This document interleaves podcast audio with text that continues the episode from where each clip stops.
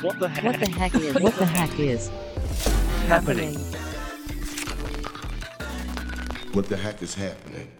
Hallo und herzlich willkommen im Podcast von Trending Topics. Es ist mittlerweile fast vier Jahre her, da hat die Unternehmerin Desiree Jonek-Lustig Womentor gestartet mit dem Ziel, dass mehr Frauen unternehmerisch tätig werden und Startups gründen. 2023 geht es für Desiree aber mittlerweile um mehr als nur Frauen. Die Zauberformel dazu heißt DI, ein Kürzel, von dem man aktuell immer mehr hört. Was dahinter steckt, das hören wir nach der Werbung. Wir möchten heute eine Einladung an alle Podcast-Hörerinnen aussprechen und zwar zum nächsten Polestar Talk am 16. März in Wien. Da werden wir in einem Live-Podcast unter dem Titel Vom Bergwerk zum Auto mit hochkarätigen Expertinnen über Elektroautos sprechen und zwar konkret über deren Bestandteile, wo die herkommen, über Transparenz in der Lieferkette und was Blockchain und AI damit zu tun haben könnten. Wer am 16. März im Polestar Space Vienna in der Wiener Wallnerstraße ab 18 Uhr mit dabei sein möchte, alle Infos gibt es auf trendingtopics.eu und der Link zur Anmeldung für die Veranstaltung findet sich in den Show Notes. Wir freuen uns. So, und jetzt ist es soweit. Jetzt heiße ich recht herzlich willkommen im Podcast Desiree Jonik Lustig. Hallo. Hallo Jakob, danke, dass ich hier sein darf. Freut mich. Ja, schön, dass du heute im Podcast mit dabei bist. Ähm, ich habe vorher auf äh, deine Webseite geschaut und habe äh, einen sehr interessanten Absatz, finde ich, eigentlich gefunden. Und zwar, da steht Desiree Jonik, also ich übersetze jetzt, da ist eine weiße cisgender, heterosexuelle, 32-jährige, körperlich nicht beeinträchtigte Frau aus der Mittelschicht. Sie wurde in der zweiten Generation in Deutschland mit polnischen Eltern geboren und hat in fünf Ländern gearbeitet, gelebt und spricht fließend drei Sprachen. Das ist ja eigentlich jetzt was ganz anderes, als man in einem LinkedIn-Profil lesen würde. Da geht es ja ganz stark um Skills, Connections und Uni-Abschlüsse. Warum stellst du dich auf der eigenen Webseite gerade so dar? Ja, danke für diese Frage. Das stimmt, das macht einen ganz schönen Unterschied aus, äh, wie wir uns vorstellen und welche Informationen wir von uns preisgeben und was wir auch denken, was eigentlich wichtig ist und was nicht. Ich habe es, glaube ich, ähm, auf meiner Website als meine DEI-Biografie stehen. Und so starte ich auch ganz gerne äh, Workshops oder Trainings, indem ich zeige, okay, wenn ich diese Informationen teile, über die wir normalerweise nicht reden, also welche, keine Ahnung, sexuelle Orientierung ich habe, bin ich jetzt heterosexuell oder welche Hautfarbe habe ich eigentlich, das sind ja alles so Themen, wo wir oft so tun, naja, das ist ja eigentlich alles egal, das macht ja gar keinen Unterschied das höre ich sehr oft von Führungskräften oder so, die dann sagen, na, das ist mir egal, welches Geschlecht, welche Hautfarbe jemand hat, bei mir geht es um Leistung.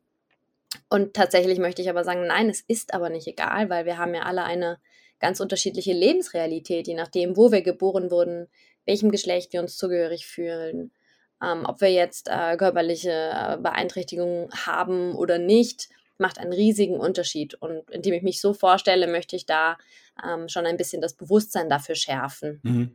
Das finde ich interessant, weil äh, oft, eh, wie du sagst, ist es so, na, wir behandeln ja alle gleich. Es ist ja ganz egal, ob alt, jung, äh, Mann, Frau, was auch immer ist. Äh, es sind alle gleich. Aber am Ende muss man dann sich dann wahrscheinlich doch eingestehen, dass ähm, gerade diese, sage ich mal, demografischen Daten eines Menschen ja sehr, sehr stark prägen, einfach wie weit man es im Berufsleben schafft, was man macht. Wird man eher selber Unternehmer, ist man eher angestellt, wie hoch in der Hierarchie schafft man es und so weiter, oder? Ganz genau, all diese Faktoren machen einen wahnsinnigen Unterschied aus. Eigentlich im Prinzip schon die große Lebenslotterie, wo werden wir geboren?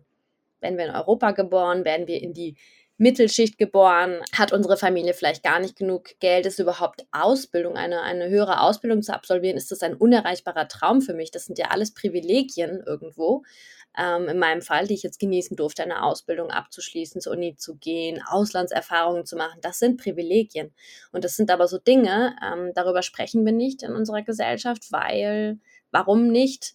Weil es dazu dient, den Status quo und die Machtstrukturen so zu erhalten, wie sie sind. Das ist halt so. Und wenn man das einmal versteht, wenn man sich einmal mit diesen Dynamiken auseinandersetzt, ist es eigentlich super spannend, das mal aufzubrechen.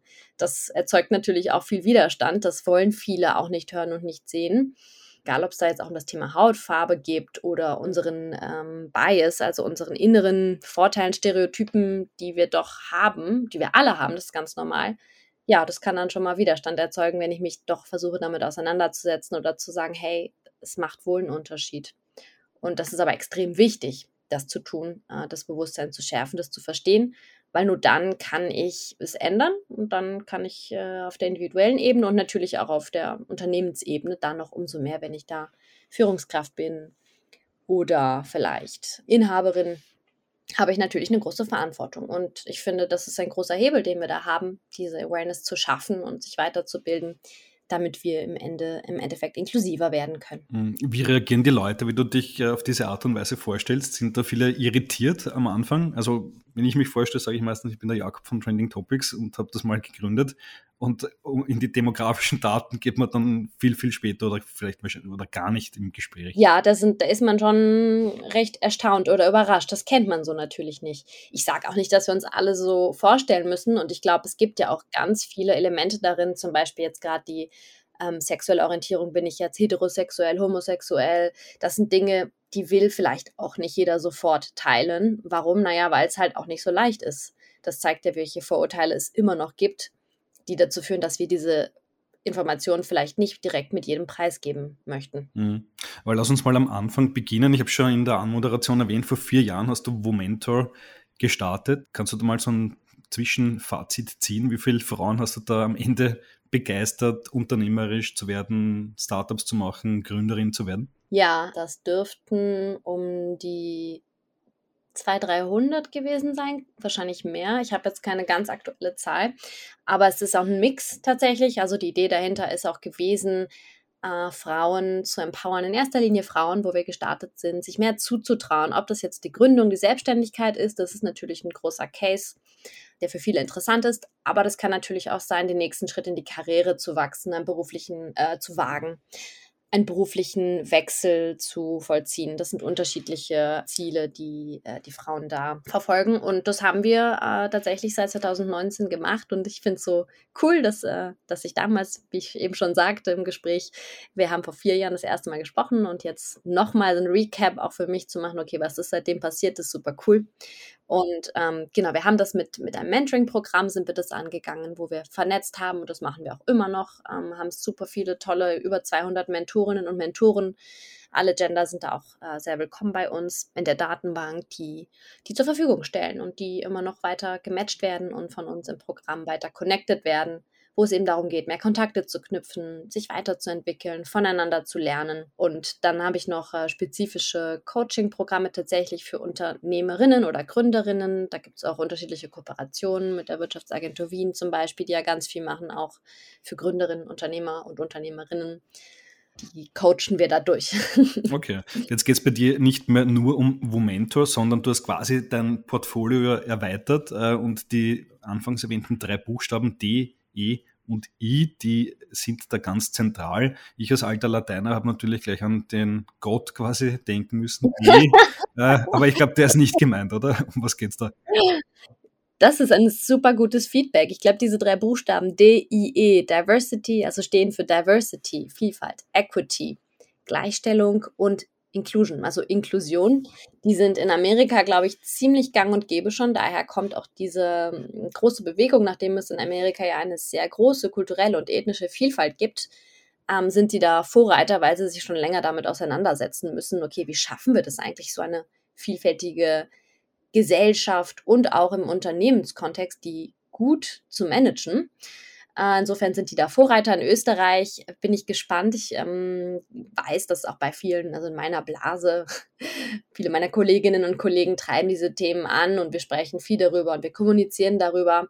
Und das ist ja irgendwie auch immer Teil meiner Arbeit, da eine, eine Awareness zu schaffen, weiterzubilden. Worum geht es da eigentlich? Was machen wir da?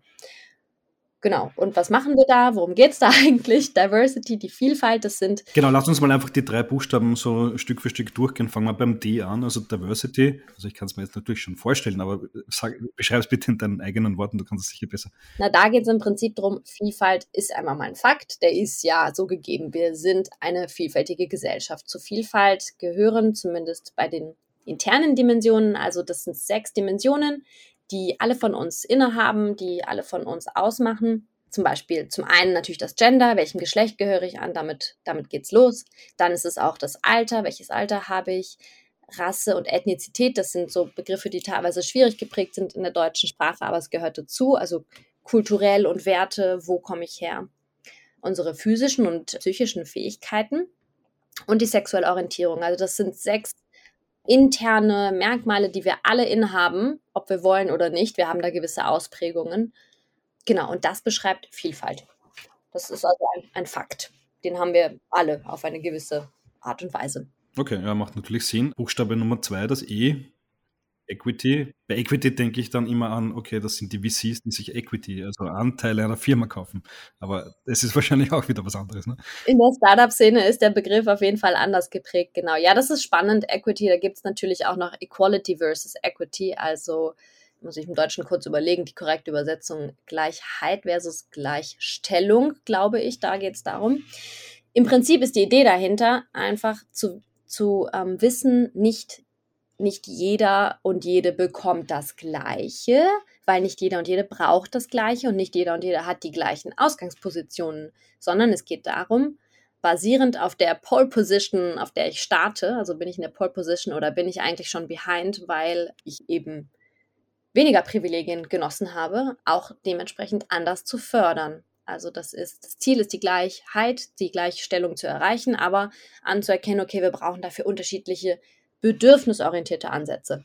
Das klingt jetzt irgendwie schon recht komplex. Ich habe da eine coole, es gibt eine coole Grafik vom Female Quotient dazu. Kannst du dir mal beschreiben im Podcast? Die Grafik herzeigen ist schwierig, aber in, in Worten bitte. Da sieht man im Prinzip die Treppchen, so wie wenn man Siegertreppchen sieht. Und da steht jetzt tatsächlich, glaube ich, ein, ein weißer, able-bodied, also ein weißer, äh, gesunder Mann steht auf dem höchsten Treppchen. Dann haben wir ein, ein junges Mädchen, glaube ich. Ich weiß nicht, ob sie, ob sie schwarz ist, ich weiß es nicht mehr genau. Sie steht, glaube ich, auf einem niedrigeren Treppchen und dann gibt es noch jemand, der im Rollstuhl sitzt. Der steht, steht auch auf einem niedrigeren Treppchen. Und da sehen wir, okay, die sind auf einer unterschiedlichen Höhe, die haben also unterschiedliche Fähigkeiten und Möglichkeiten im Leben. Um das anzugleichen, müssten die, damit sie gleich losstarten können, bräuchte die Person im Rollstuhl zum Beispiel eine Rampe dass sie überhaupt losfahren kann, ja, und das andere Treppchen vom Mädchen müsste höher sein. Dann wären sie auf der gleichen Ebene, dann könnten sie gleich losstarten. Kann man mal googeln, recherchieren. das ist ein cooles, cooles Bild, wo man es ganz gut versteht. Alles klar. Dritter Buchstabe, das I, Inclusion. Um was geht es da? Man kann es schon erahnen, aber ähm, du hast da sicher gute Insights. Ja, Diversity, die Vielfalt ist eben der Fakt, den es gibt in unserer Gesellschaft und die Inclusion ist jetzt konkret, da müssen wir aktiv werden zu überlegen, was machen wir jetzt, damit wir alle Menschen inkludieren können in unsere Gesellschaft, damit sie gleiche Teil, gleich äh, teilhaben können, gleich repräsentiert werden, gleiche Zugänge zu Macht und Privilegien erhalten und so weiter. Das ist das, wo wir wirklich aktiv werden müssen, wo wir uns Strategien überlegen müssen. Ja. Okay, und das setzt du jetzt an, äh, weil du bist ja mittlerweile nicht nur im Mentoring-Bereich unterwegs, sondern im, im Consulting-Bereich. Das heißt, du berätst Unternehmen, vielleicht auch Startup, Gründerinnen, Jungfirmen dabei, eben diese D-Punkte und vom den letzten Punkt, den wichtigen, die Inclusion umsetzen zu können. Was machst du da konkret mit denen? Das ist eine Mischung. Also genau, ich bin ähm, Unternehmensberaterin und es geht darum, einmal zu verstehen, das, was ich gerade erklärt habe, ist immer Teil der, der Fortbildungen. Also es sind zum einen Fortbildungen, die ich, die ich gebe, wirklich Trainings. Das mache ich zum Beispiel auch bei der Wirtschaftsagentur Wien konkret für die Gründerinnen und Gründer die sich wirklich ganz zu Beginn des Unternehmens schon damit auseinandersetzen sollten, weil je früher ich das mache, desto besser sind die Chancen, dass ich es auch gut umsetzen kann. Ähm, was ich also konkret machen muss, um so ein, ein inklusiver Arbeitgeber zu werden. Das andere ist im Bereich der, der Weiterbildung für Gründerinnen und Gründer ganz wichtig. Und wo aber auch ein Riesenhebel ist, ist natürlich in größeren Unternehmen, etablierteren Unternehmen, ähm, in KMUs vor allem, die merken, ja, okay, da passen Dinge vielleicht nicht, es ist nicht so, wie wir wollen. Wir haben da zehn weiße Männer Mitte 30 mit weißen T-Shirts und weißen Turnschuhen. Die weißen Turnschuhe, das ist interessant eigentlich, sorry, dass ich unterbreche, aber die gibt es überall mittlerweile. Ich weiß gar nicht warum. Gibt es auch mit, mit Anzug, oder? Ja, so ist es, ja. Ich habe sogar auch welche. Ich weiß, die werden einem nachgeworfen. Okay, na gut. Spricht überhaupt nichts dagegen, aber die Idee ist ja, okay, wäre es nicht cool, wenn wir da alle ein bisschen unterschiedlich farbige Turnschuhe anhätten und vielleicht auch ein paar High Heels dabei wären oder sowas. Ne?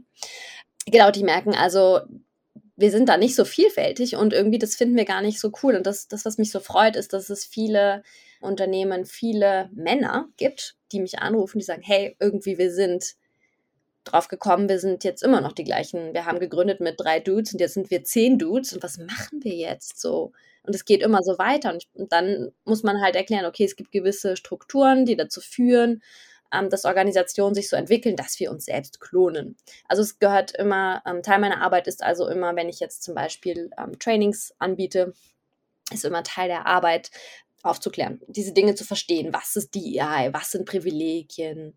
Übungen zu machen, ins Spüren zu kommen. Und dann geht es Step by Step dann konkret darum, zu verstehen, okay, welche Maßnahmen kann ich jetzt konkret umsetzen und Wissen vermitteln und begleiten und beraten. Okay, alles klar. Das heißt, du bist eigentlich die Geheimwaffe gegen die Dude-Kultur. gegen die Bro-Culture, ganz genau. Also das Goal ist, das Ziel ist, Stop Bro, also kein Bro Culture und kein Locker Room Talk. Das sind so die beiden hier Denglisch, äh, die beiden Begriffe, die ich am meisten höre. Wir wollen keine Bro Culture mehr, wir wollen kein Locker Room Talk mehr machen, weil. Was, was ist Locker Room Talk? Also ich kann es ja. mir irgendwie vorstellen, aber beschreib das mal aus deiner Sicht. Ich glaube, der Locker Room Talk, das war mir auch recht neu, aber das sind wirklich die Sachen, die ich dann, ähm, die ich dann gesagt bekomme. Da geht es darum, äh, in der Umkleidekabine, die Burschen, diese, ja, ich, ich bin ja, ich bin ja auch nicht Teil vom Locker Rooms, äh, männlichen Locker Rooms. Ich stelle mir das so vor, wenn man dann anfängt, so ich weiß nicht, wenn die Gespräche in eine ungute Richtung driften, man sich sehr, ich sag mal, toxisch männlich vielleicht geben muss, weil das sich so hochschaukelt in der Gruppe und dann nachher sagt man Sachen, die vielleicht sexistisch oder diskriminierend waren und alle lachen drüber.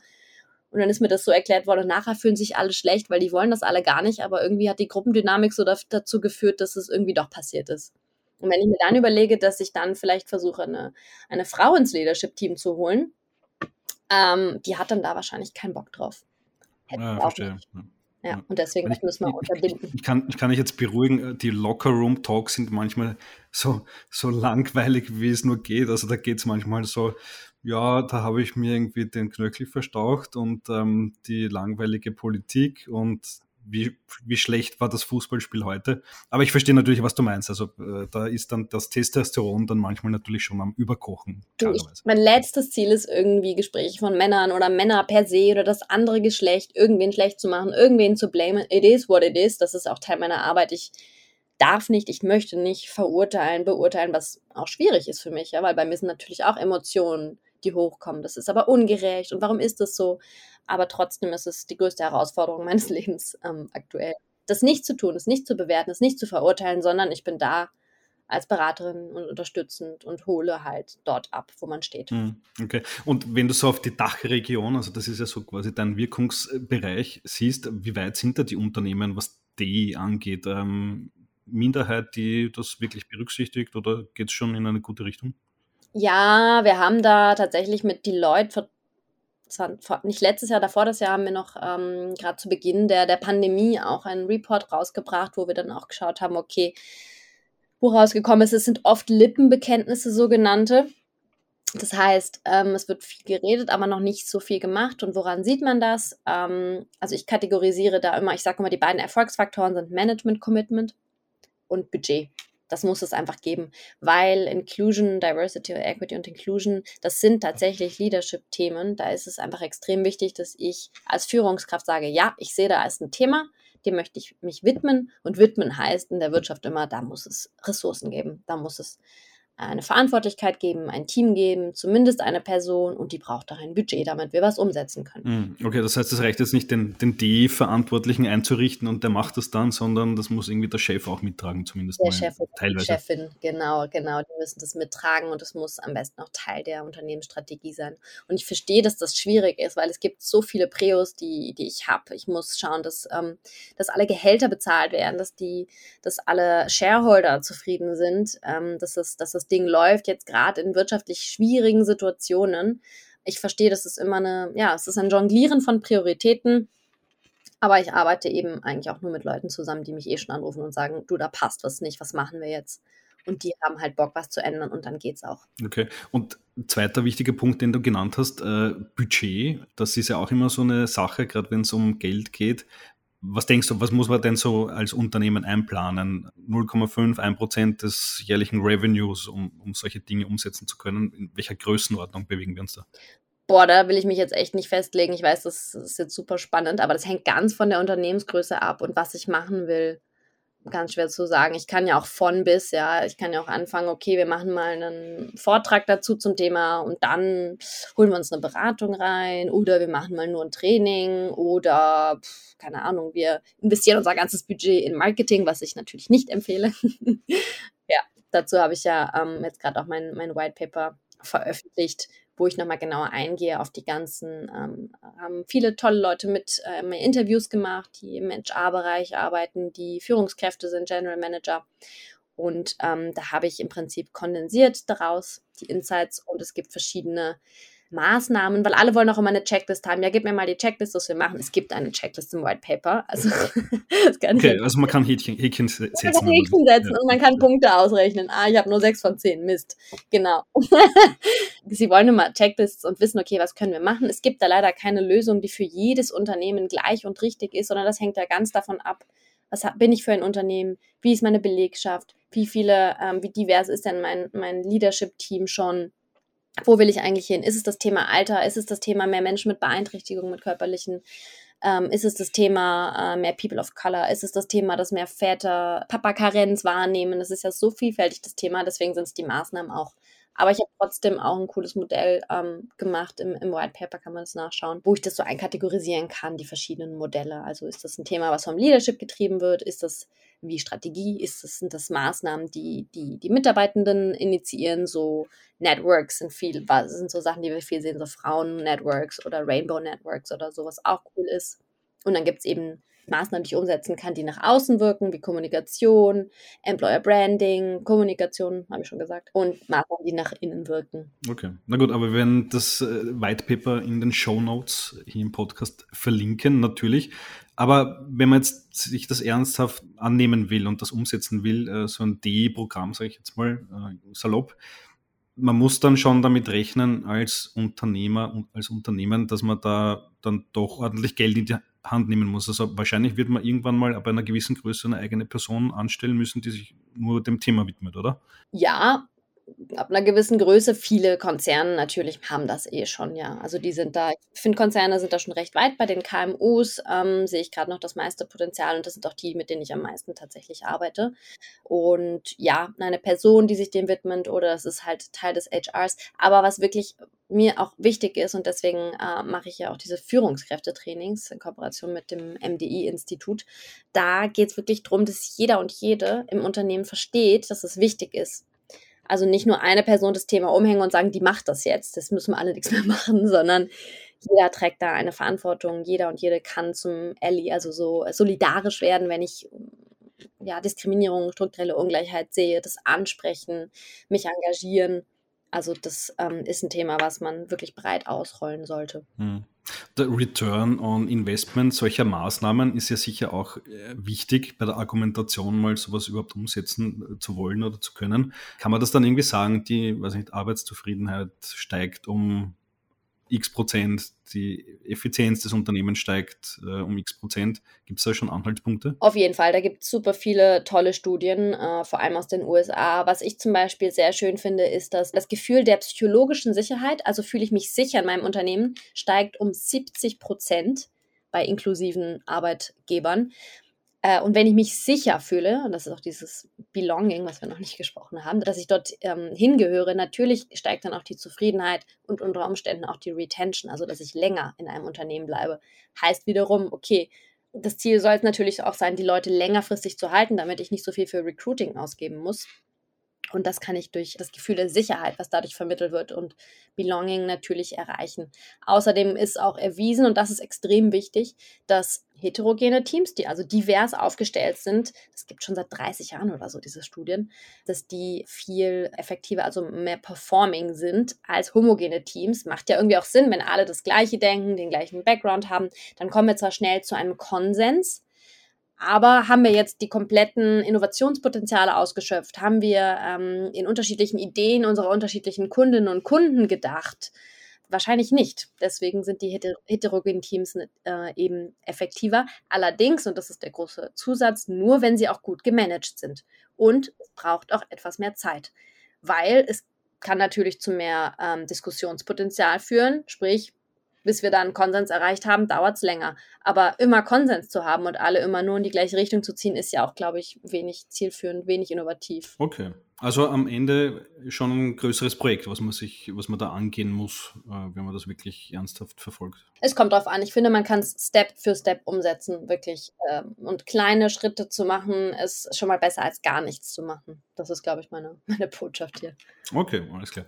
Na gut, äh, spannende Einblicke ins Thema DI. Noch äh, eine letzte Frage habe ich nämlich auch auf deiner Webseite gefunden. Du verstehst dich auch als quasi Brückenbilderin zwischen der Generation X und der Generation Z und du bist jetzt vermutlich in der Mitte bei der Generation Y angesiedelt und man sieht ja immer wieder die Marktforscher, Zukunftsforscher, die kiloweise Bücher schreiben über diese ganz verschiedenen Generationen und die wollen uns dann erklären, wie die, die Generation Y und die Gener Generation Z und die Generation Alpha gibt es ja mittlerweile auch schon, wie die alle ticken und so weiter. Sind die wirklich alle so unterschiedlich oder vielleicht am Ende dann doch gar nicht so dramatisch? Ja, genau. Ich bin Generation Y, also ein Millennial. Und tatsächlich, deswegen sehe ich mich so wirklich zwischen den beiden Generationen. Ich verstehe nämlich beide so ein bisschen beide Seiten. Ähm, mir ist auch der Purpose in der Arbeit wichtig gewesen. Ich finde auch Hassel-Kultur und es geil zu finden, in den Burnout zu gehen, finde ich auch ziemlich uncool. Also das ist nicht mein Ziel. Ich glaube, das verbindet mich mit den Generation Sets. Und auf der anderen Seite verstehe ich aber auch die andere Generation, die vielleicht sagt, okay, pff, wir müssen aber schon ein bisschen hier was hackeln auch und, und ein bisschen was erreichen. Ja, aber ich glaube, die Art und Weise, wie wir Outputs messen, und das ist, glaube ich, das Große gerade, die muss sich ändern. Wir sind nicht mehr in der Industrialisierung, wo wir gemessen haben, Zeit gegen Geld und wenn ich mehr Zeiteinheiten reinstecke, dann kommt mehr Output raus. Das stimmt ja einfach so nicht mehr. Da müssen wir ganz dringend umdenken. Aber ich will das jetzt auch gar nicht der, der Generation, äh, den Babyboomern oder Generation X ankreiden. Die haben das auch verstanden, ja. Aber die sind natürlich anders sozialisiert. Und jemand, ähm, jemand von der Generation Z aus meinen Interviews hat mir so schön gesagt, na ja, es gibt einfach gewisse Dinge, die, die ähm, früher konnte ich wirklich Karriere machen. Früher ähm, habe ich durchgebissen und meine 40, 50 Stunden gehackelt im gleichen Unternehmen. Und am Ende konnte ich mir, ähm, ich konnte mir einen Kredit aufnehmen, ich konnte mir ein Haus leisten, ein Haus kaufen wer kann sich das heute noch leisten? Also die, die Lebenskosten sind ja einfach so wahnsinnig gestiegen, die Gehälter, ja, jetzt haben wir noch Teuerung und so weiter. Das sind alles Dinge, Faktoren, die dazu führen, dass natürlich jetzt auch eine jüngere Generation sich denkt, ich will nicht mehr mein Leben aufgeben, koste es was wolle, dafür, dass ich ein gutes Gehalt habe und einen sicheren Job habe und mir ein Haus bauen kann, weil es gibt diese Sicherheit nicht mehr. Wir haben diese Möglichkeiten nicht mehr. Und ich glaube, da müssen wir einfach äh, immer wieder auf einen Schritt aufeinander zugehen, in den Dialog gehen, ähm, diese Themen ansprechen äh, und irgendwie versuchen, die andere Seite jeweils auch zu, zu verstehen, welche, welche Ideen und Ansätze dahinter stecken, weil ich glaube, dass wir extrem viel voneinander lernen können. Ja, ja das ist natürlich auch immer wichtig äh, zu, dazu zu sagen. Ne? Also eine Generation ist ja nicht einfach deswegen so, wie sie ist, weil sie einen bestimmten Jahrgang hat, sondern wirtschaftliche Rahmenbedingungen, politische Rahmenbedingungen prägen das ja ganz stark mit. Also die Babyboomer heißen ja Boomer, weil damals Wirtschaftsboom war. Und ähm, jetzt ist halt irgendwie Wirtschaftskrise. Also das macht einen ganz großen Unterschied. Genau. Alles klar. Desiree, war ein super spannendes Gespräch. Ähm, vielen Dank fürs Interview. Danke dir auch, war super cool. So, das war die heutige Folge des Trending Topics Podcast. Wenn es euch gefallen hat, lasst uns doch vier, fünf Sterne als Bewertung da und folgt dem Podcast auf Spotify, Apple Music und Co. Für Anregungen, Kritik, Feedback oder Wünsche zu zukünftigen Gästen schickt uns jederzeit gerne eine Mail an feedback at trendingtopics.at. Weitere News zu allen Inhalten gibt es natürlich tagesaktuell auf trendingtopics.eu. Danke an dieser Stelle an Geocast für die tolle Post-Production. Euch danke fürs Zuhören. Bis bald.